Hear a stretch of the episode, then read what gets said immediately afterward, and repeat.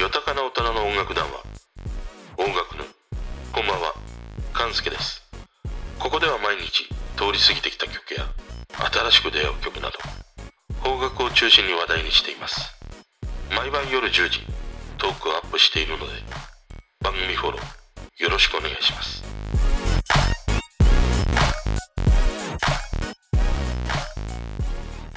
今日はね、ミスチルの話をしたいなと思います。朝からね、ミスチル三昧でさ、もうずっと今日一日中聴いてたりしたんだよね。で、彼らの曲を聴いてると思い出すのは俺はドラマアンティーク西洋骨董洋菓子店をいつも思い出すんだよね。だからね、今日はね、このアンティーク西洋骨董洋菓子店の話をしたいなと思って、しかもね、第2話目に限定してね、話をしていきたいと思います。でこのドラマ「アンティーク」はさ2001年フジテレビで放送されたドラマで滝沢秀明椎名桔平藤木直人阿部寛小雪八草薫というもうイケメンイケ女のまあ集まりなんだよね。いや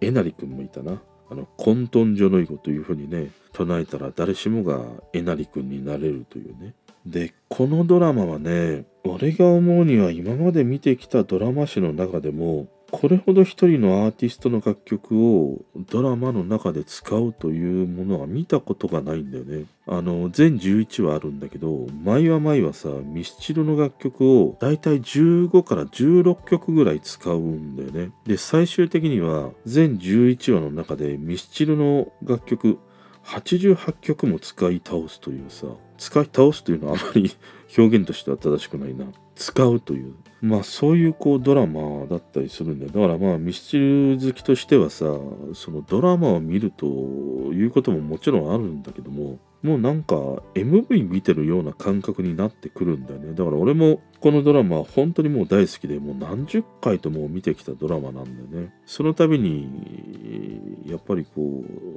毎回毎回何度見てもねまずストーリーも面白いしでこのミスチルの曲だからね。でこの脚本家はもう俺も何回も話している岡田義和だからねビーチボーイズとか若者のすべてとか最近だとお姉ちゃんの恋人とかね書いている人だからね。で原作はコミックだったりはするんだけどでねまあこのアンティークどういうドラマかっていうとあのタッキー演じる神田英二というもともとボクサーだったんだけど網膜剥離でもうボクシングをできなくなってしまったんだよね。で夜走っているとオープンしたてのこのアンティークにまあたどり着くんだよ。でそこでケーキをさまあガバガバガバガバ食うんだよね。おケーキ様々だよみたいなねわけのわかんない言葉をねまあ残し食べている。であまりにも美味しすぎてもうここに弟子入りしようということでさパティシエの藤木直人にね、まあ、懇願するんだよね。でまあアンティークでね働くことになってでこの店のオーナーが椎名桔平なんだよ。で椎名桔平の役どころってお坊ちゃまだからその見張り役としてまあ安倍ちゃんがね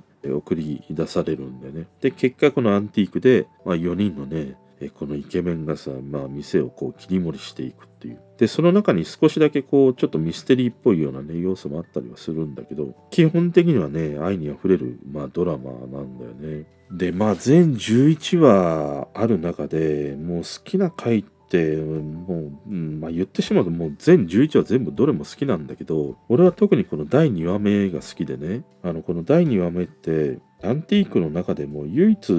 まあ恋愛ストーリーなんだけど、まあ恋が成就した回だったりするんだよ。まあそれ以外でも安倍ちゃんと、あのなんか記者かなんかね、の、まあ話もあるんだけども、でもやっぱりこの2話目だけがね、まあその恋愛を成就したという回で、この回はさ、愛の井戸という回で、あの弱いボクサーがいるんだよ。とにかくもう秒で負けてしまうというボクサーがいてこのボクサーを演じているのが長塚圭史といってさナースのお仕事でねおなじみの長塚京三彼の息子さんなんだね。でついでに言っとくと彼の奥さんは常盤孝子だったりするからね。彼がその弱いボクサーを演じているんだよたださ付き合っていた彼女がね妊娠してしまうんだよね。でそれを知ってちょっともうボクシングじゃ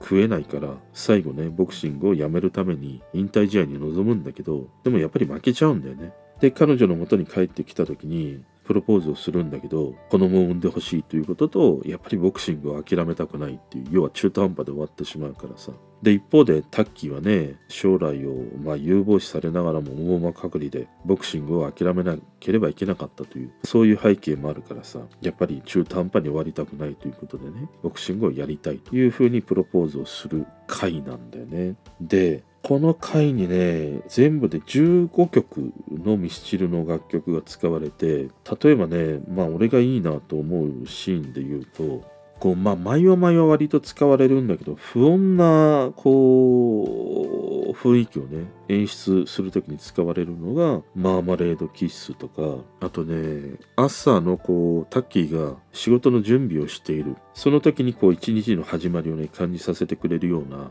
ラララとかね。あとこの長崎圭史演じる最後の引退試合のね、ボクシングのシーンとかで流れるボレロとかさ、もうそのそれぞれのシーンに本当にこうぴったりな選曲をしてくるんだよね。だから、よほどね、この制作チームでミスチルのことが本当に好きでね、もう全曲これ把握してないとさ、選びきれないというほどのね、見事な、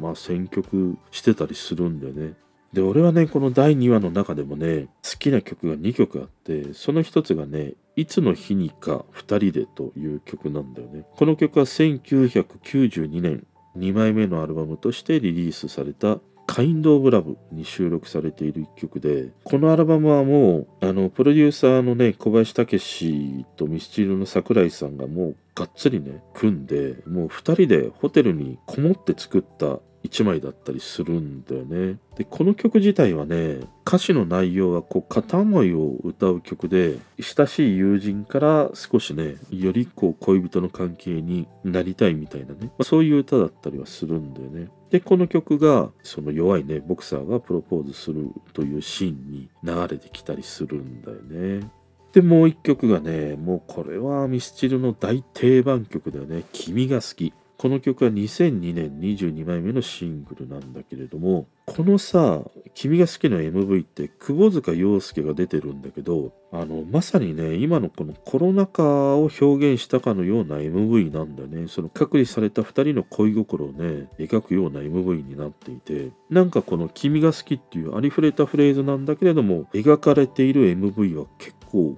重めなね感じになってたりするんだよね。で俺はねこの「君が好き」はさもう歌詞がまあすごく好きでこのシンプルな「君が好き僕が生きる上でこれ以上の意味はなくたっていい」っていうふうに言うともうシンプルに「君が好き」とかさ生きる上で「君が好き」という以外のことはもう何の意味も持たないというふうに歌うわけでしょ。それ以外にもさ夜の淵とかアパートの脇とかね自動販売機とか缶コーヒーとか歩道橋とかその日常にこう落ちているような風景とこのなんかシンプルな「君が好き」というこのフレーズがさこうつぶやいているような感じでね大げさなこう愛情表現ではなくてこう優しさとね愛にあふれていてそれがすごく心地がいいんだよね。でもう一つねこの曲の2人の関係性をこう想像させてくれる歌詞があってそれがさ「君が好きこの響きに潜んでいるぬるい惰性の匂いがしても繰り返し繰り返し」という歌詞があるんだけれどもこれなんか読んでるともう出会ってそのフレッシュな2人というよりはもう付き合って長い2人だよね。ある意味なんか好きという感情がこうマンネリ化してるというか麻痺しているようなさ、まあ、そんな関係性を描く2人で言ってしまうともうなんか3年つけてますみたいな。古漬けみたいなさ。老夫婦みたいなさ。なんかそんな夫婦にも思えてきたりはするんだけれどもでも逆にそういう長い付き合いだからこそこういう「君が好き」っていうこのシンプルなフレーズがねやっぱりいいんだよね。でこの曲が使われているのがね2人がさボクサーと妊娠した彼女がね店から出ていくシーンにこの曲が流れてるんだけどそこでさあの見送るシーンがあるんだね。で椎名桔平が出てきて愛の井戸という焼き菓子を渡すんだね。これがタイトルを回収する、まあ、シーンではあるんだけど、そこでさ、この愛の井戸という名前です。表面のキャラメルが溶けないうちにお召し上がりくださいっていう風に言って送り出すんだけど、いや、これがやっぱりなかなかいいセリフだなと思って。2人がさ、プロポーズして、まあ、熱を帯びて、こう、2人の気持ちが高まっているわけだ。この高まっているうちに、早く席を入れてくださいねっていうそれがこのキャラメルが溶けないうちにお召し上がりくださいっていうね歌詞に含まれているんだなと思ったりねしてみましたね。でこの「いつの日にか2人でも君が好きというね歌詞の内容をこのシーンと重ねてみるとちょっとその歌詞の持つニュアンスとこのドラマの中で描かれているシーンっていうのは若干ズレがあるんだけどただタイトルだけを当てはめるといつの日にか2人で一緒になるっていうことを描いているし君が好きっていうのは単純にもう2人のさこの思いがねそこにあるっていうことなわけだからね。タイトルでこの2人のねドラマのシーンを描いているということではまあぴったり合うね。曲じゃないかなと思ってたりしますね。これもうさたった1話だけでもう話尽きないんだよね。あのこのドラマアンティークの話をしようと思うと1話1時間で11時間でしょ？プラスなんか横道にそれたら1時間プラスで12時間コースになるんだよ。これさもうそこら辺のラブホみたいなところに行ってね2時間休憩で入っていや調子に乗って盛り上がっちゃいましたって言って半日過ごして12時間みたいなことになったらさ休憩時間の5倍6倍のもう料金が取られるぐらいの時間だよね。だからラブホに入る時はサービスタイムを使ってくださいっていうことなんだよ。今日はねラブホでは2時間3時間の休憩で入るのではなくてサービスタイムをね活用してくださいというね。話でした。それでは。聞いてくれてる人とつながりたいから番組フォローされたら嬉しいし Twitter もフォローしてほしい。俺の知らない曲とか教えてもらいたいな。今日も聞いてくれてありがとう。